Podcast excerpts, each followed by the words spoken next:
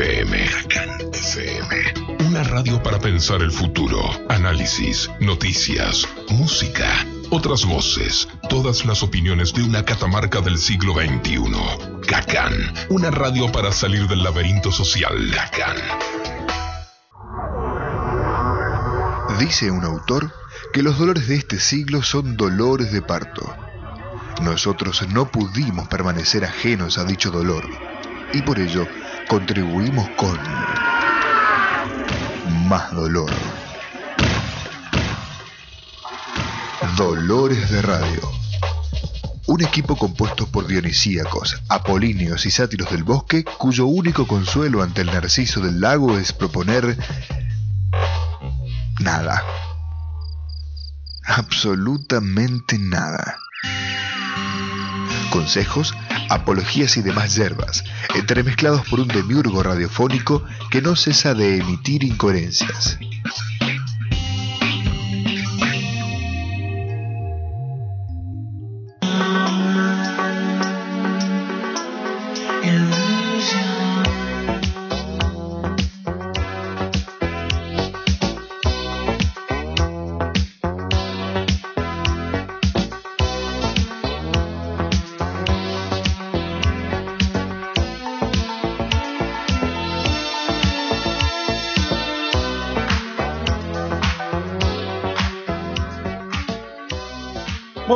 Noches, queridos amigos, a una noche más de Dolores de Radio.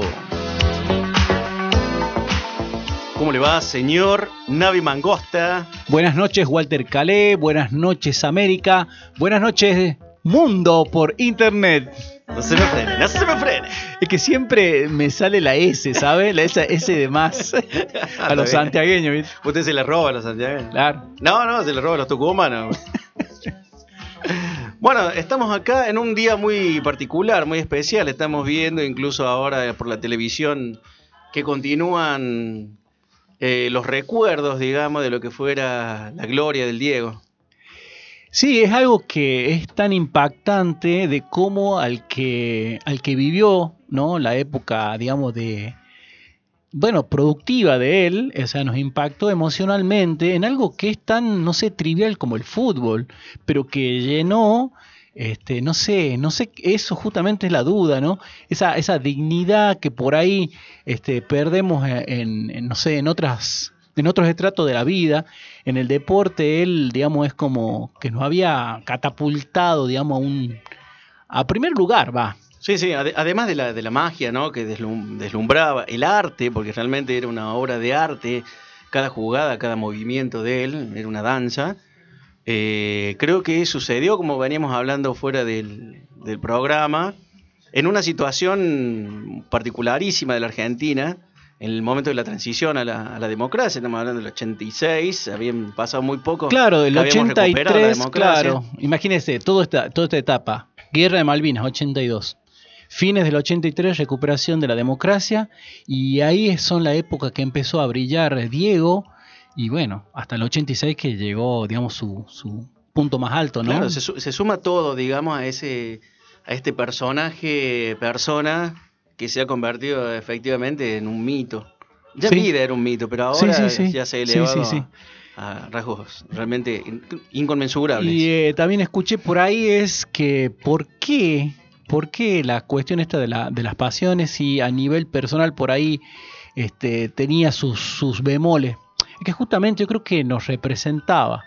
¿no? Era tan humano como cualquiera de nosotros y nos veíamos reflejados justamente en, en sus más y en, y en, sus menos, ¿no?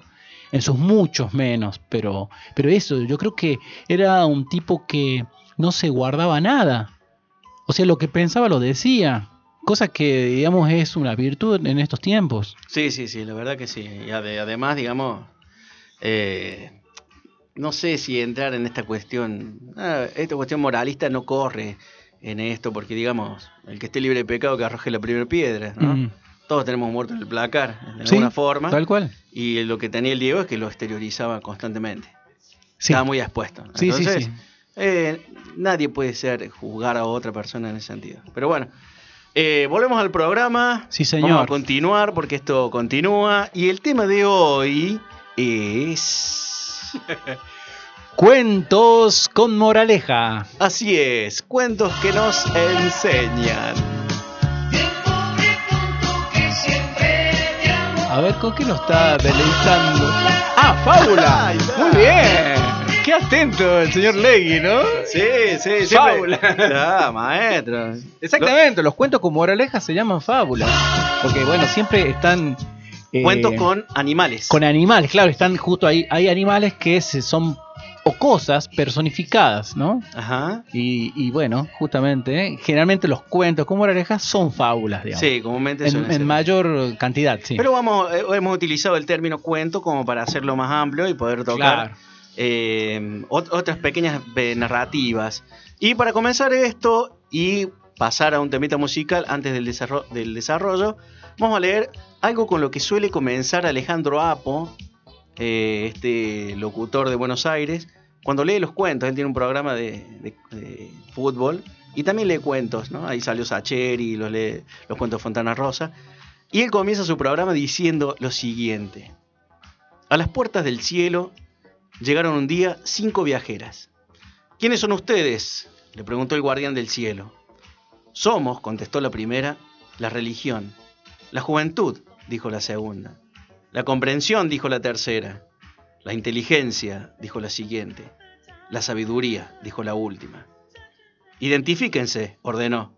Entonces la religión se arrodilló y oró. La juventud se rió y cantó. La comprensión se sentó y escuchó. La inteligencia analizó y opinó. Y la sabiduría contó un cuento.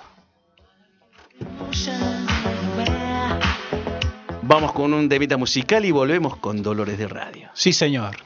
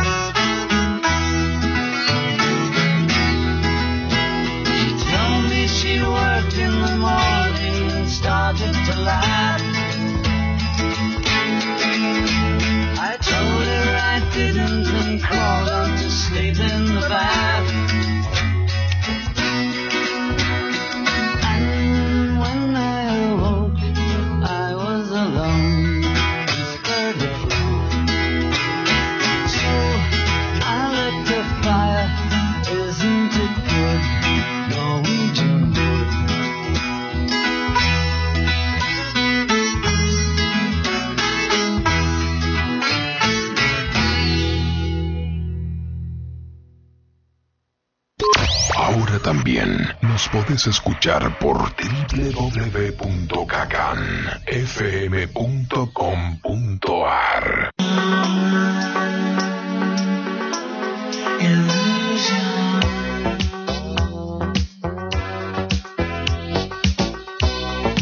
Aquí estamos nuevamente, luego de haber escuchado terrible tema de los Beatles, Norwegian Wood.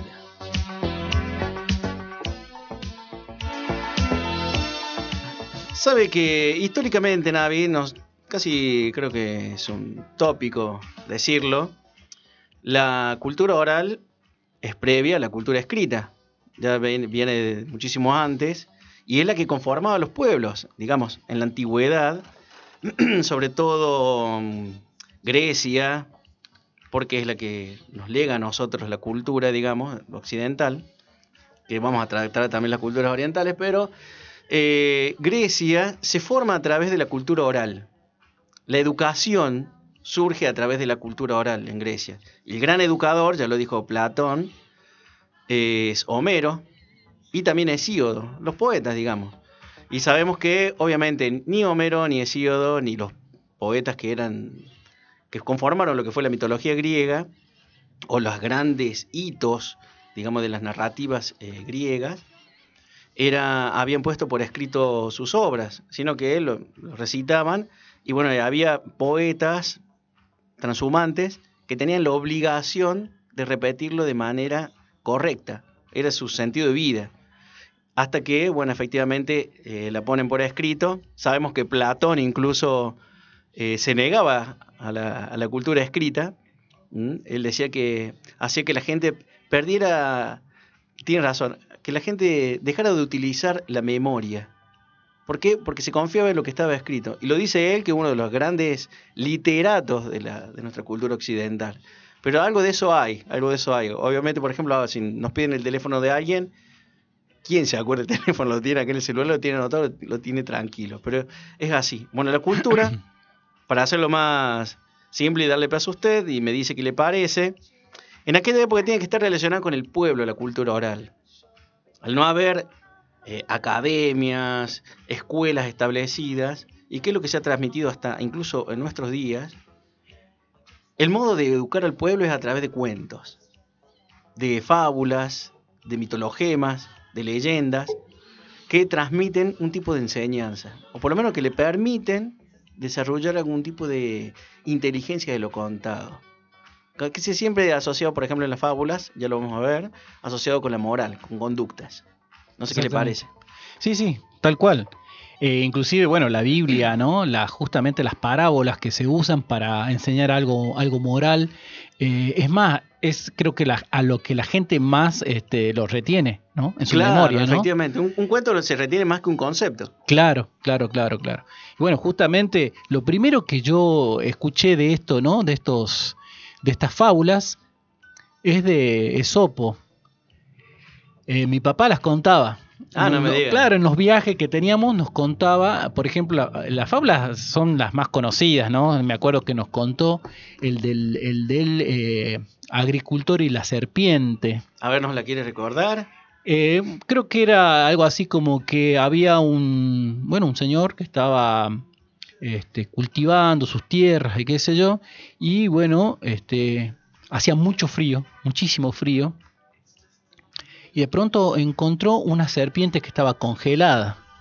Entonces él se, apiadó de la serpiente, entonces la metió entre sus ropas para darle calor, y la serpiente cuando se despertó, eh, lo mordió. Y bueno, el, el granjero murió este, envenenado, ¿no? El tema de la. de esa. de esa. a ver, la, la- de esa, la enseñanza de eso es que, que muchas veces eh, por hacer el bien a alguien este, terminamos perjudicados, pero porque la naturaleza de ese alguien este, Ah, no cambia, ¿no? No al que nace barrigón es al ñudo que los faje. Claro, claro. ¿Sabe que esa es la misma historia? La adaptaron en una canción de los 60, que le canta un tal Wilson en los Estados Ajá. Unidos y se llama The Snake. Si lo puede, Ajá. si lo puede escuchar. La serpiente, así Claro, y cuenta la misma historia. Una mujer que sale, encuentra una serpiente, le da leche, la alimenta y la serpiente le- la, la muerde. Y ella se queja y le dice, pero que no te diste cuenta que no puedo con mi naturaleza. Claro. Es parecida también a la otra de Isopo, esa. Isopo. Es que tanto hisopado. Ese va por- ah, para el oído también, ¿no es cierto? claro, de Isopo es que eh, la, del, la de la de la, rana, es ¿no? de la isla griega Pharmacity. La rana, la rana y el, y el, y el alacrán. Claro. Es, es también Que la ayuda a cruzar el río. Claro, claro. Sabe que bueno, eso pues se caracterizó por tener obviamente muchísimas fábulas cuyos protagonistas son los animales. Claro. Pero hay una que justamente tenemos acá en el libro con todas las fábulas de, de Esopo, que se llama Las dos alforjas. Y en esta no está eh, ningún animal como protagonista, pero es muy interesante para, para leerla, para que lo veamos en esta época, porque efectivamente es una enseñanza que tiene que ver con la conducta, ¿no? Bueno, eso es moral. Dice, Prometeo cuando modeló antaño a los hombres, le colgó dos alforjas. Una, recordemos que como una mochila. Una con los defectos ajenos y otra con los propios a cada hombre. La de los ajenos la puso delante y la otra la colgó detrás. Desde entonces ocurrió que los hombres ven de entrada los defectos de los demás mientras que no distinguen los suyos propios. Podría aplicarse esta fábula al hombre impertinente que ciego en sus propios asuntos se cuida de los que en nada le conciernen. Así lo cierra él, pero da para muchos análisis también. Sí, sí, fábula. de hecho, también, ah, bueno, habla de la, en la Biblia habla de eso, ¿no? De la, ver la, la paja en el ojo ajeno. Y no ver la viga en la el- viga en el propio. propio. Sí, digamos. sí, sí. Y también ¿ves? es una cosa figurativa, ¿no? Claro, es una cosa figurativa que utilizan, digamos, por eso se llama, eh, por ejemplo, parábola, porque no va directo, sino que hace una pequeña Curvaturas. curvatura para llegar a un final. Claro, un- y un eso es lo que tiene un, un cuento también. Ah, bien, bien, bien, bien. Es muy interesante. eso. Otro que me acuerdo de esto de que me había contado mi papá era el cuervo y ¿cómo era? El cuervo eran la- dos animales y la zorra y la zorra. zorra, ¿no? Que claro que el, el cuervo había conseguido un pedazo de alimento. Decían queso, me acuerdo, pero no, no sé que un cuervo comiendo queso, pero bueno, hagámosle que estaba comiendo un alimento y la zorra quería también ese alimento. Entonces la zorra este, lo ve al cuervo arriba y entonces empieza como a alabarlo, ¿no? Empieza a alabarlo, que dice qué lindo que sola, esto, mira las plumas y qué sé yo. Y cuando el cuervo abre la boca, sorprendido o para agradecer, no, no, no sé por qué, pero es fruto de esas alabanzas, esas falsas alabanzas, Ah, para agradecer, sí. se le cae esa comida y la zorra este, le come. Entonces ahí es cuando uno tiene que desconfiar y cuando le alaban este, cualidades que no tiene, puede, eh, seguramente es para que quitarte algo. Así es, como dice mi señora, alaben al tonto y lo verán trabajar. Sí. Acá Acá estamos, acá estamos. Vamos con un temita musical y volvemos con Dolores de Radio.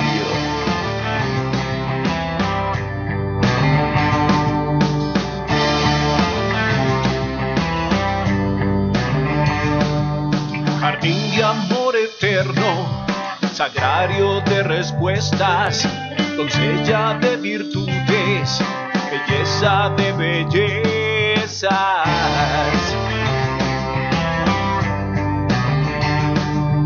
Yo vengo desde abajo a la luz de la mañana, tu ternura me sostenga hasta el sol que todo llama.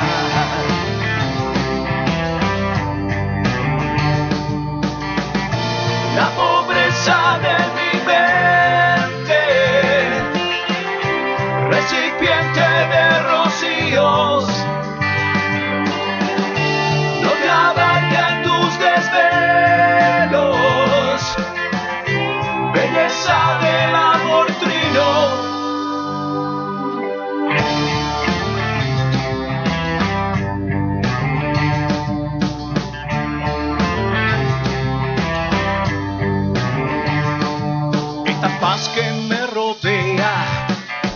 que me circunda, este amor que me contiene, esta luz que me deslumbra.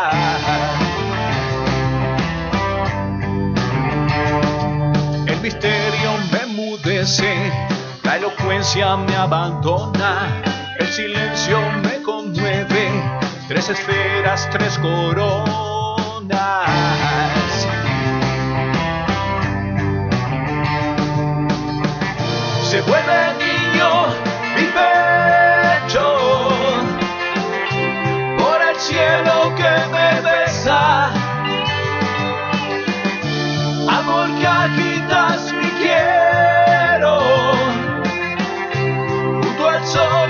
Las estrellas se vuelve niño mi pecho por el cielo que me besa.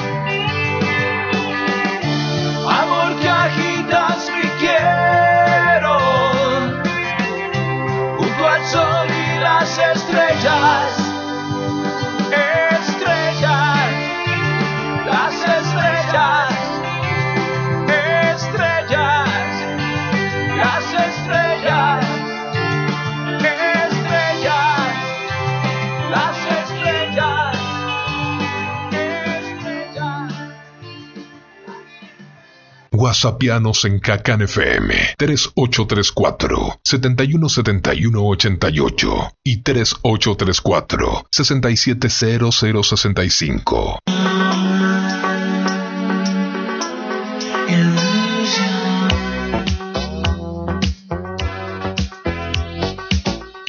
De vuelta nuevamente con Dolores de Radio. El tema de hoy es.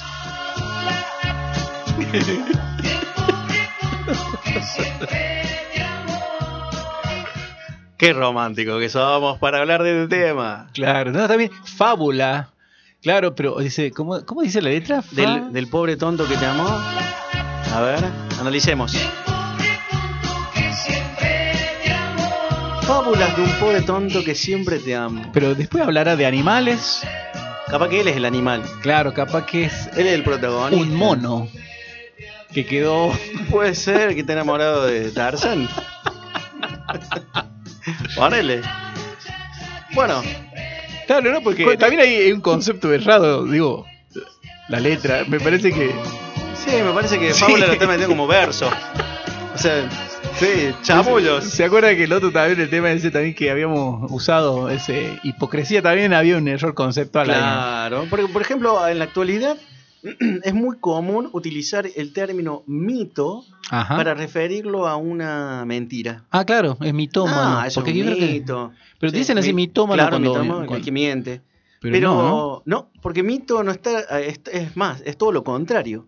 Etimológicamente, y tras los estudios que han hecho los, los que saben estas cuestiones, saben que el mito está relacionado con una verdad.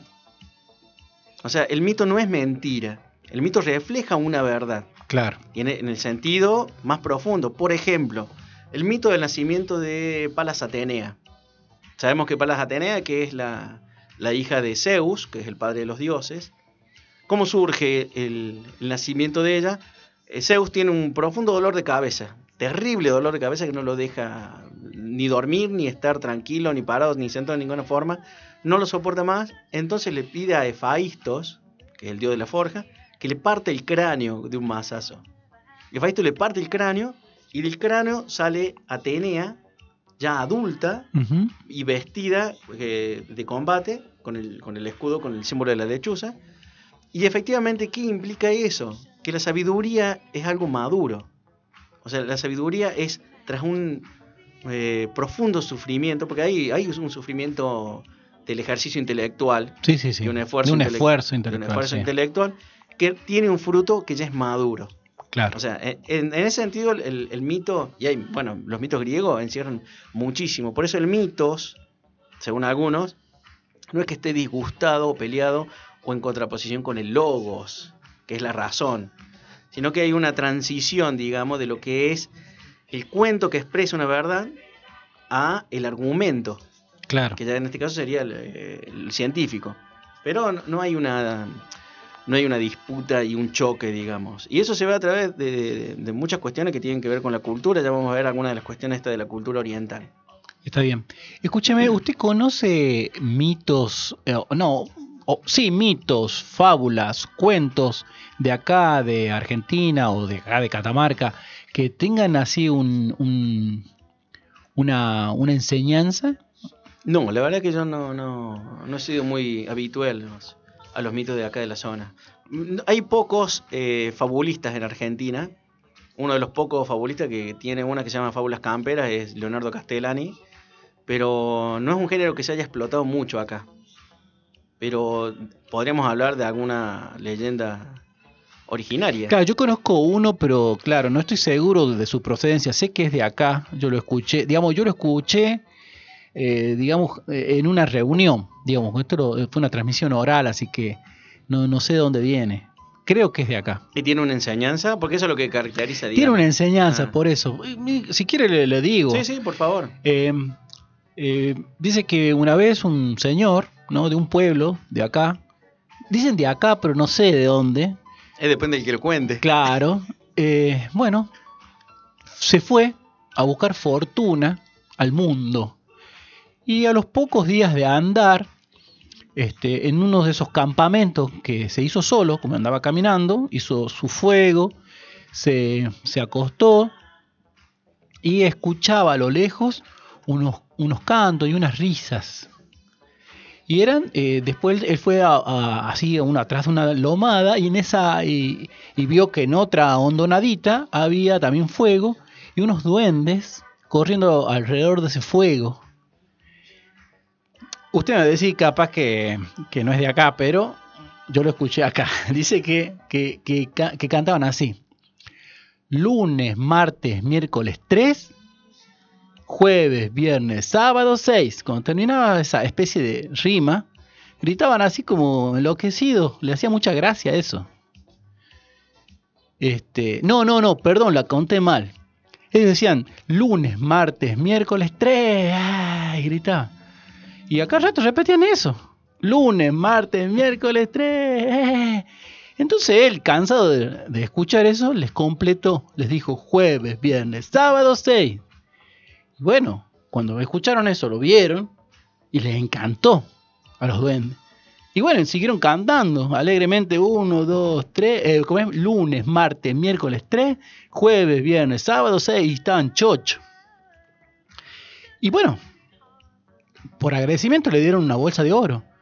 Y prontamente volvió a, su pago. No sé, poner al mes o a los dos meses. O sea, pronto. Y claro, ya era el rico del pueblo y qué sé yo. Bueno, a sus amigos le contó esto, ¿no? Che, ¿cómo te volviste tan, tan rápidamente rico? Bueno, le cuenta, me pasó esto. ¿Dónde, dónde? Ah, quería... Picarete quería hacer lo mismo, ¿viste? Entonces... eh, Querían eh, hacer el tipo se va, este amigo se va. Y efectivamente hace el fuego, escucha a los duendes, va a ver los duendes, estaban ahí, gritando uno, eh, lunes, martes, miércoles 3, jueves, viernes, sábado 6. Y él les grita, y domingo 7. Le dice, ¿viste? claro, viste, no pegaba. No me va ni con cola. Dice que los duendes lo agarraron y lo comieron. Ahí está. Así termina, ¿no? Entonces la cuestión es de la codicia, cuando uno, uno y, si- y sin ninguna razón, ¿no? Sin ningún, eh, a ver, Preparación. sin ningún mérito, Claro, sin ningún mérito. Claro, preparación, mérito. exactamente, quiere, quiere agarrar, este, no sé, oro en este caso, ¿no? Ah, está muy bien, está muy bien. de ahí sale, dice el dicho ese, eh, uh, ya sale con el domingo 7, este. Ah, no sabía De que ahí. era de ahí. pero Eh. como le digo, yo lo, en un asado lo escuché yo. Ah, mire, usted es similar, eh, la moraleja es similar al de la gallina de los huevos de oro también. Por, Claro. por avaricia o por querer te- tener de más, termina matando la, la gallina que le promovía los oros. Claro, claro, el oro. claro. Sí, interesante, ¿no? ¿Sabes qué, Navi? Eh, hay una, creo que recién la- lo mencionamos, que hay una diferencia muy grande entre lo que es la, la cultura occidental y la cultura oriental. Y la cultura occidental tiene, como deviene de la, lo greco-romano, es muy conceptual. Entonces por ahí se requiere un esfuerzo diferente en el uso de la razón y que por la lógica queda como cerrado. Un maestro mío decía que la lógica es fría. No se puede salir de la lógica. Eh, si es tal cosa es tal cosa, luego la conclusión se sigue de eso. Entonces, es muy difícil, es muy difícil eh, que la mente vuele de un, de un modo, como- ¿cómo decirlo? O creativo, no sé cómo llamarlo, de, qué forma llamarlo. Cosa que no tiene por ahí el pensamiento oriental. El pensamiento oriental, al tratarse tanto de imágenes, deja también la posibilidad a que haya una cierta hermenéutica lo- del cuento o de, la moraleja o lo que sea. Y como es, ejemplos de eso hay, hay millones. Por ejemplo, ahora justo recuerdo uno, que es una tontería, pero por ejemplo dentro del sufismo, que es como un monacato islámico, los sufíes, hay un personaje muy cómico y muy sabio. eh, por ahí se lo presenta como tonto, por ahí un- maestro de la verdad, por ahí. Depende siempre de la- las narrativas, que se llama Nasruddin. Y Nasruddin, por ejemplo, dicen que estaba de, de viaje y había llegado, bueno, llevaba sus alforjas, todo, caminando, y había puesto, eh, tenía una, mm, como una botella de, de vidrio, ¿no? Y sobre la botella de vidrio se acostaba para dormir. Entonces se acostaba, apoyaba la cabeza en la botella. Entonces le dije, pero escúchame, ¿por qué no haces algo más, más blando, más cómodo, para que no te duele el cuello? El cuello. Entonces agarró a Rudín y la llenó de plumas a la botella. ahí termina el cuento. Pero uno puede encontrar eh, diferentes modos de interpretar ese cuento, que no es tan fácil, y es gracioso, y es muy cómico, pero no es tan fácil de, de- de interpretarlo. ¿Usted qué, qué interpretó con eso? No, tampoco lo sé todavía. Es que está interesante. No, no, es que está interesante porque, a ver, llenar algo con cosas útiles, pero que no podemos usarlas, Claro, es una. es inútil también. Es Es, inútil también, efectivamente. muy interesante. Sí, muy sí, interesante. sí. Y el personaje este tiene muchos cuentos. Por ejemplo, otro, no sé si andamos bien de tiempo, le puedo contar uno si quieres. Sí, sí, sí, sí. Eh, también, en un, poblado había una enorme sequía, como la que estamos viviendo ahora nosotros. Entonces llega al pueblo Nasrudín, como maestro de verdad, y, y ve toda esta, esta sequía y le piden ayuda. Entonces Nasrudín dice, bueno, a ver, tráigame dos palanganas grandes. Bueno, le traen dos palanganas grandes, llénenla con el, con el, con el agua que hay. Pero dice, hay dos jarras de agua en todo el pueblo. O sea, y si eh, desperdiciamos esa agua, nos vamos a quedar. No, no, ustedes tráiganme las jarras de agua que tienen.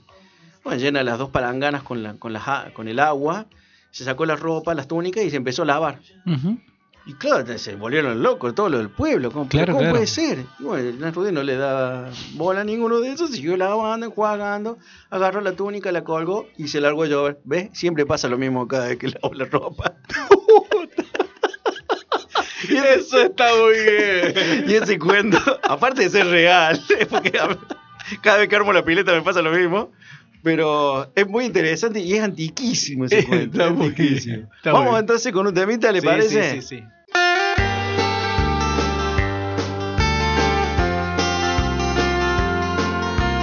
¿Dónde estás, poeta, sombra de mi sombra? Te busco y no estás, una sal me ahoga. Y llega mi amada vestida de fuego. El amor renueva este pecho abierto. No llores, me dice. Soy yo quien te espera. En cada llanto propio tiempo adueña. Adueña.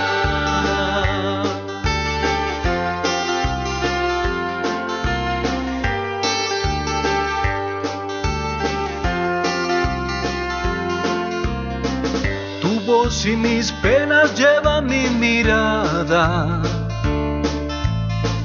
Del espejo de agua a la hierba plana.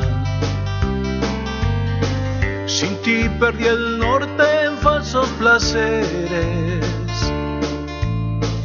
Encadené mi alma todo por no verte. Camino del perdón. Amor se sumerge. Beatriz, por tu nombre, mi voz se estremece, se estremece.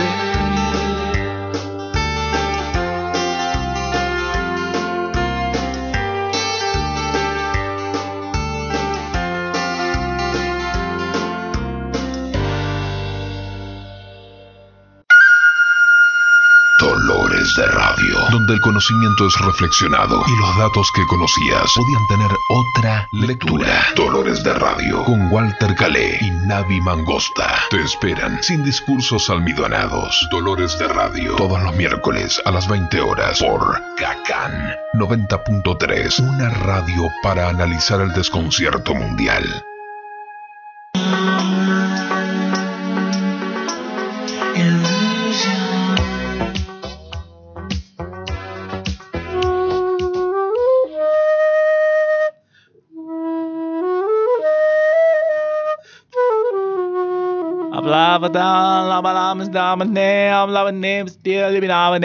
Contamos con la presencia en nuestro buscar la cultura, con la presencia del, mm, no sé cómo llamarlo, este monje que ha transitado por muchas sectas, ¿no es así, querido cacantero? Mohamed Cacantero.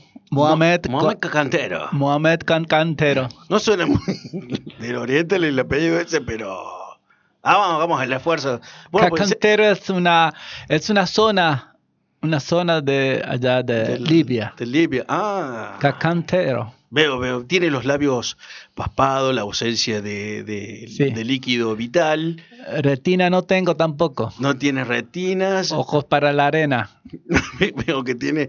Así, incluso las, las pestañas le llegan a por debajo de los pómulos. Sí. Se las tienen que correr Exacto. para ver. Bueno, pero lo he llamado, querido maestro. Me permite llamarlo maestro. Por favor.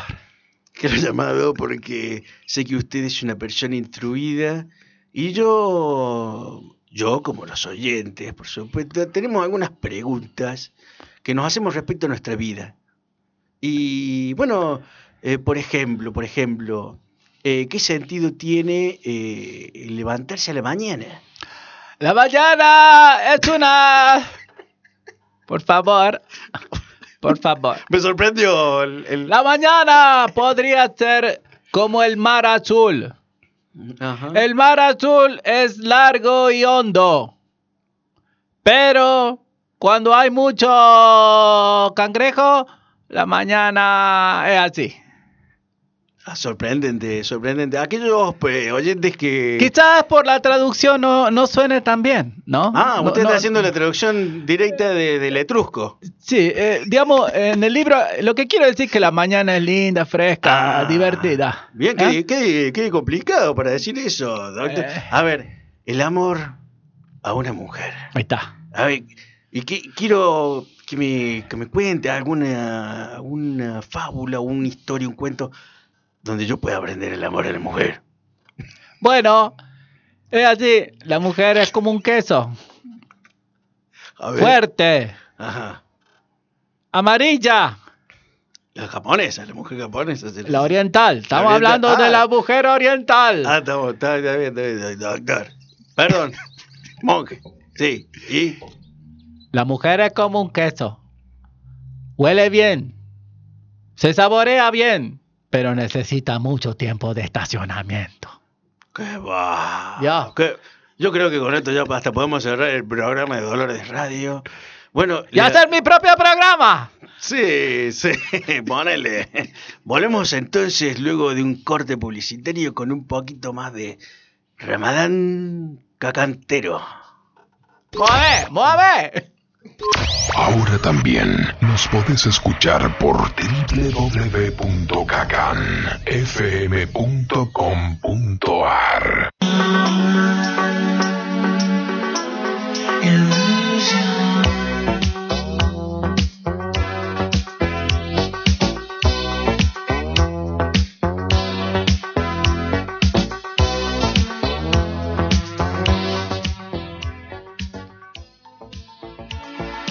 Un joven monje japonés se acercó al maestro Umon para adquirir su conocimiento. Muestra tu obediencia, dijo el maestro Umon. El joven monje se inclinó. En el momento en que se levantaba el maestro, hizo un movimiento muy brusco, como si fuese a golpearlo. El monje se echó hacia atrás. O sea que no eres ciego, dijo el maestro. Acércate. El joven monje se acercó. Y no eres sordo, dijo el maestro. ¿Comprendes? Si comprendo qué, preguntó el monje. Tampoco eres idiota, dijo el maestro. Oh. Bueno. Quedé en offside. Es muy interesante, te cuento. Bueno, lo pajar. Este es un cuento sacado de un libro. Quedé como cuando te pegan un martillazo en la cabeza. Bueno, esa es la cuestión. ¿De, de qué se trata el cuento? Efectivamente, bueno, ponerse uno a pensar. claro, claro. Porque sí. hay, hay cuentos que te dejan sabes que tiene algo, pero no sabes qué es lo que tiene. Claro, claro, sí, sí, sí, sí. sí. ¿no? Eh, como el que contamos anteriormente de, de Nasruddin. Me encantó ese, ¿no? Lo voy a, lo voy a usar a ese, ¿no? La, Ah. la digamos, la, la almohada de vidrio rellena de plumas. Sí, sí, está me muy, encantó, me encantó. muy interesante. Eh, Y hay muchos que se pueden encontrar, el que tenga la oportunidad, en un libro que se llama El Círculo de los Mentirosos, que se trata de cuentos filosóficos del mundo entero. Y que está bastante, bastante bueno, bastante, bastante bueno. Tiene cosas muy interesantes y otras cosas como esta que incomprensibles absolutamente. Tenemos en, la, en el imaginario popular, gracias a las películas de Hollywood y a- más que todo a las comedias de Hollywood, que, ¿no? que los orientales siempre hablan eh, no de manera directa, ¿no? como, como en enigmas. Claro, o, o justamente con así con algo figurativo, ¿no? Uno le pregunta, eh, che, ¿lloverá mañana? Y viste que siempre en la, la respuesta no es sí, no, tal vez, sino podría llover, pero sí, Si ¿viste? miras el volar de las gaviotas, Claro. encontrarás que se asemejan a las langostas Y uno- desde un punto de- Claro, y uno tiene que, que pensar, a ver, ¿qué, qué, qué, qué dirán esas gaviotas, ¿no? Claro, exactamente, exactamente. Pero, eh, ¿sabes qué? Me parece, eh, lo que dice usted, aunque es mm, obviamente en torno de Sorna, Sí. es que tanto el mito como los cuentos, estos, las parábolas, eh, no te lo dan masticada a la cosa. Me refiero a que eh, nos implica, nos pide, nos exige un esfuerzo intelectual. No se trata solamente de algo ya elaborado, masticado y, y vomitado casi, Claro, sino claro. Que, que te está exigiendo un esfuerzo intelectual para que sea eh, de vos donde salga la, la- la- la respuesta. Usted sabe que estoy viendo una serie eh, de Egipto. ¿Así? ¿Cuál? Se llama eh, Paranormal. Y justamente me hizo acordar todo esto. Digamos que, a ver, lo que sucede ahí, eh, el protagonista es un médico, un médico absolutamente, eh, sería científico, a ver, niega todo lo que es paranormal justamente, pero le, le, le suceden cosas que realmente son paranormal, no- paranormales constantemente. Entonces, justamente es como la visión de alguien así tan, eh, ¿cómo sería la palabra? Cuando es como yo también, que soy así un un poco Escéptico, medio escéptico. escéptico, esa es la palabra. eh, bueno, le pasan cosas este, bastante interesantes y, y siempre así en código.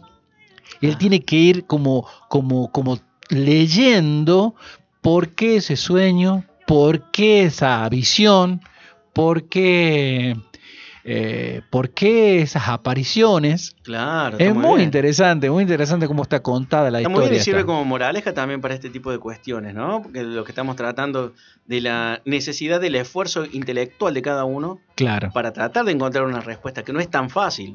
claro, No claro. es tan claro. fácil. Claro, porque claro. si fuera fácil ya te darían todo hecho. Sí, sí, sí. y sí. eso es lo que tienen estos cuentos y lo que tiene también un poco la cultura ori- oriental. De hecho, una de las cosas que, que alguna vez ya hablamos, que los cuentos tradicionales infantiles, ¿no? La- que fueron los hermanos Green, ¿no? Los que, digamos, los más conocidos, como Capercita Roja, Cenicienta, eh, no sé si Pulgarcito, eh, Hansel y Gretel, creo que también Hansel y Gretel es de, de- Sí, de- sí. de- de los hermanos Green.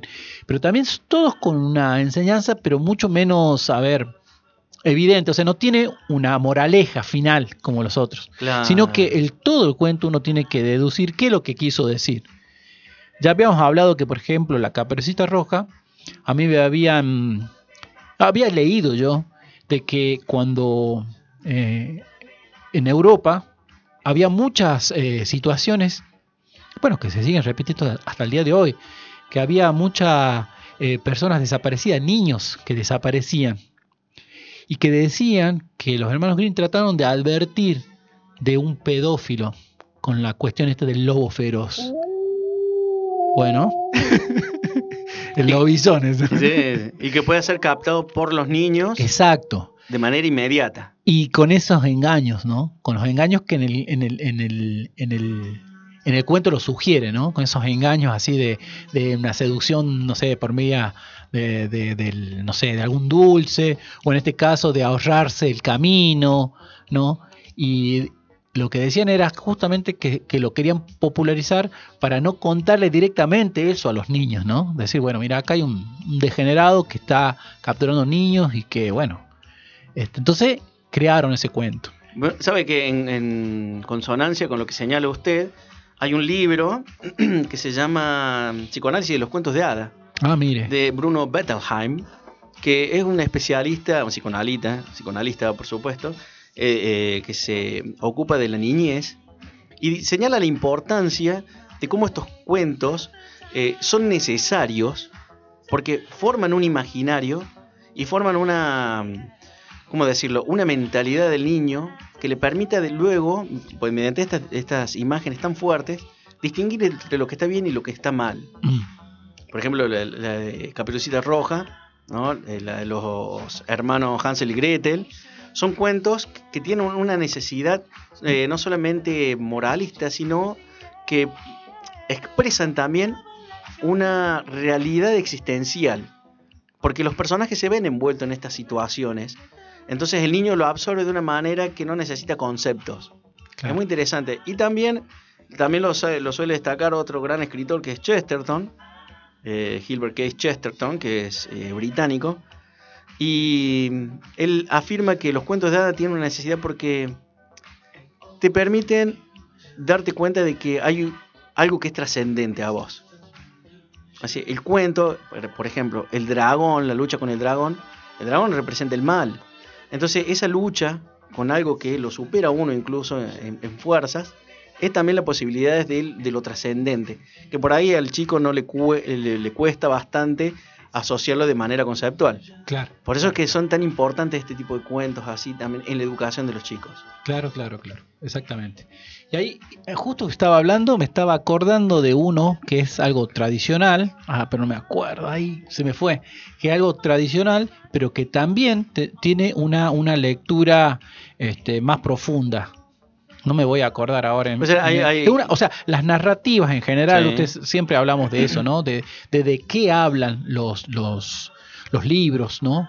Que, que tienen por lo menos tres interpretaciones, ¿no? Claro. Por lo menos tres, ¿no? Que ya me acordé. Era de, de los clásicos. A mí, usted sabe que me gusta mucho la literatura de, este, del siglo XIX, sobre todo la inglesa del siglo XIX, ¿no? De finales del siglo XIX. Todo lo que es Frankenstein, este, lo Drácula, que Drácula, Poe, exactamente. Polidori, Y una de las cosas, este, el, el, el Dr. Jekyll y Mr. Hyde, por ejemplo, Ah, de Robert esa Louis novela de- Stevenson. De, Stevenson, habla justamente, de, o sea, la historia es que un científico este, está buscando a dónde radica o qué químicos hace que nosotros actuemos como malas personas o como buenas personas, ¿no? El tema es que él mismo prueba ese químico en él y bueno, se transforma en Mr. Hyde. Era un tipo totalmente malo, digamos, ¿no? Hacía acciones malas y era una persona moral. a la vista también era, era feo, viste que también Sí. hablamos también alguna vez de, de- de que las personas feas supuestamente también son malas, ¿no? En, en una tradición Sí. este, pretérita, digamos, de, de conceptos, digamos. Y el tema es que en ese libro habla de que, que justamente cómo convivimos con estos nuestros dos, o por lo menos dos nosotros, ¿no? O sea, cómo convivimos con eso. Bueno, precisamente hasta No, el nombre del, del personaje es llamativo porque es Hyde. que Claro, es, eh, escondido. Lo oculto, O escondido. escondido, oculto. Claro, claro. Mr. Hyde, Mr. señor escondido. Claro, es aquello que tenemos ahí y no lo dejamos, por diferentes motivos, no lo dejamos salir a flote, digamos.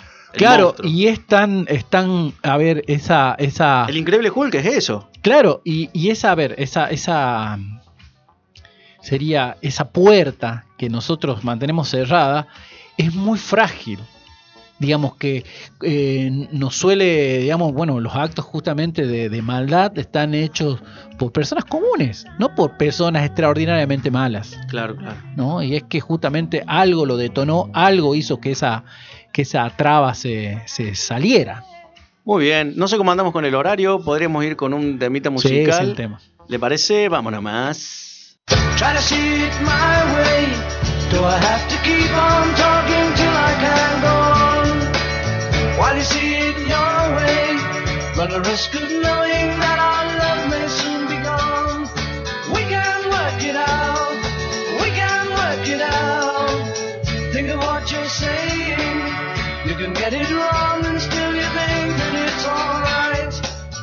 Think of what I'm saying. We can work it out and get it straight or say goodnight.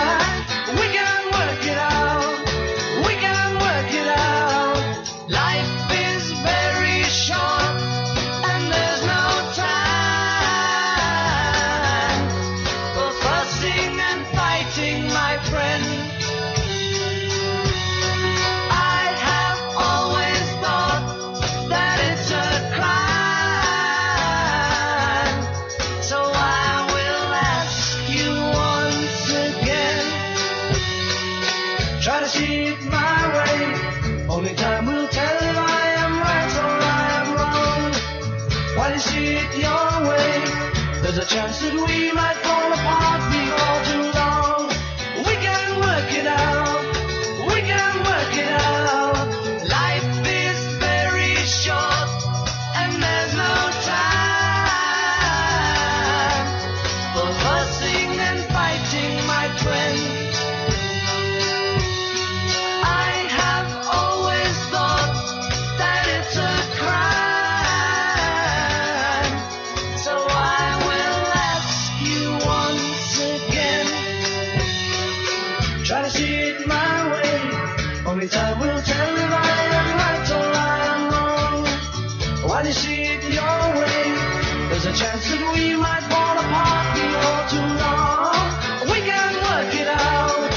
We can work out.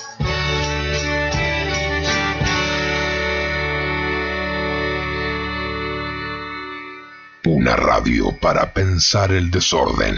www.cacanfm.com.ar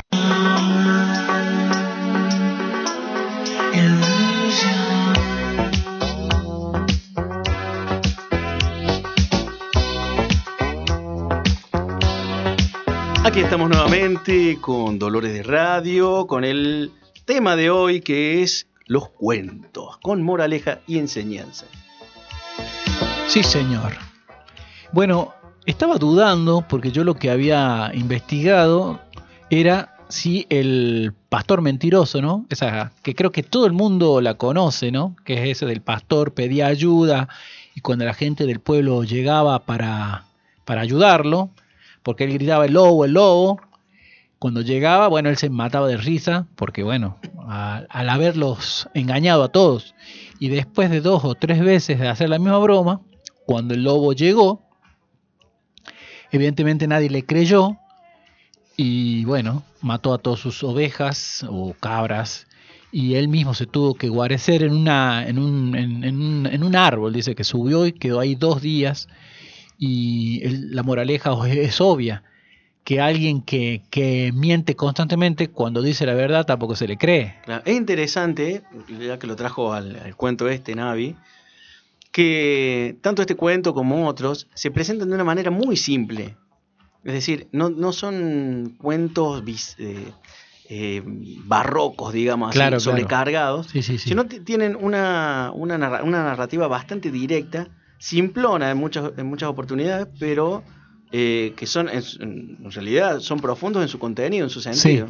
Sí, ¿no? sí, sí, claro. claro. Hay, hay una fábula de Barrio, que de Babrio, perdón, de Babrio, que también es de la época más o menos de Esopo, muy interesante y muy poco conocido. Siglo VI antes de Cristo. Ah, ¿qué?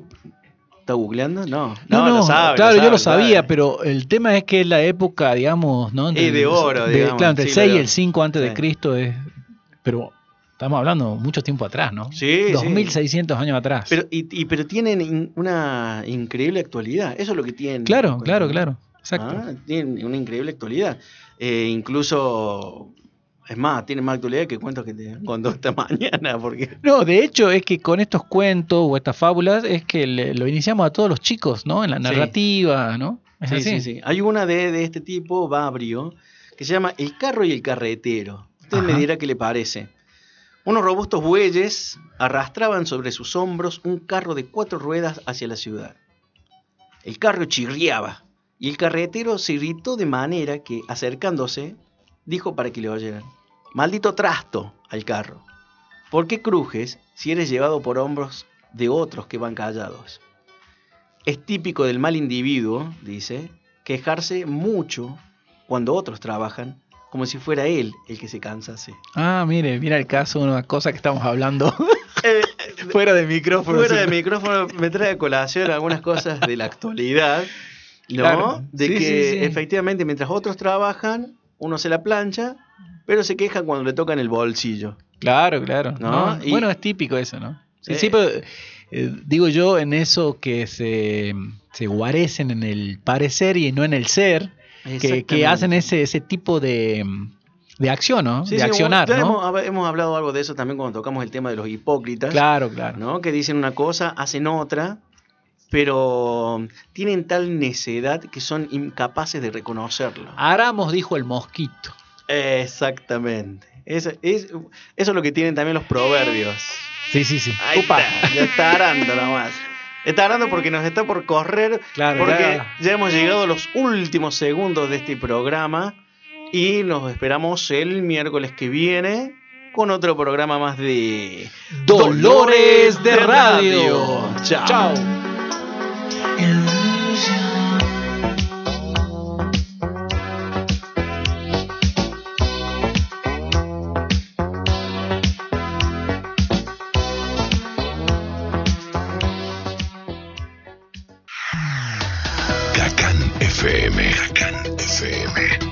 Radio para pensar el futuro.